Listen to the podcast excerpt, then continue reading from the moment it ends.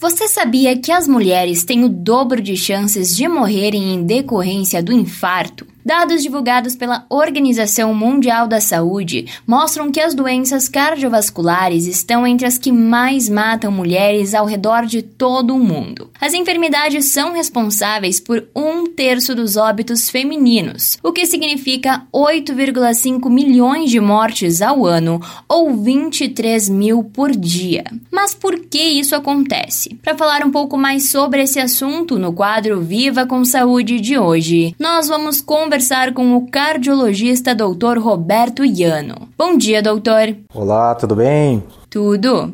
Então, doutor, explica pra gente qual é o motivo por trás dessas estatísticas. Por que, que as mulheres morrem mais do que os homens em decorrência do infarto? As mulheres, por muitas vezes, elas não têm no infarto agudo do miocárdio aquela manifestação mais típica. Então, qual que é a dor típica do infarto? é aquela dor em aperto, aquela dor em queimação, com duração maior do que 20 minutos, que irradia para o queixo, que irradia aqui para o braço esquerdo, que pode irradiar para o epigastro, que é a região do estômago, é, que é acompanhada de sudorese, de náusea. E muitas vezes a mulher não tem essa manifestação típica de dor no peito. Então a mulher que está infartando, ela chega com falta de ar, ela chega com sensação de desmaio, ou só com sudorese, ou com dor nas costas. Enfim, por conta dessa manifestação atípica, muitas vezes a mulher demora para procurar o pronto atendimento. E essa demora que pode ser fatal.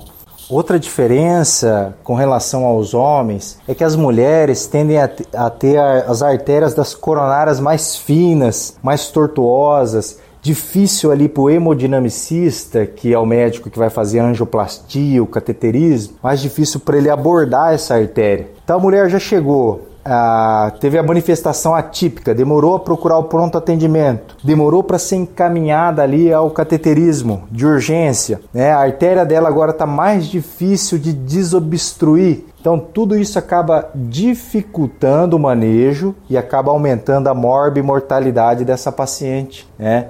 Então, tanto a demora a procurar o pronto atendimento, como a anatomia das suas coronárias também é mais difícil da gente abordar. Perfeito, então, muito obrigada pela tua participação, doutor. Esse foi o quadro Viva com Saúde de hoje, da Central de Conteúdo do Grupo RS com Fernanda Tomás.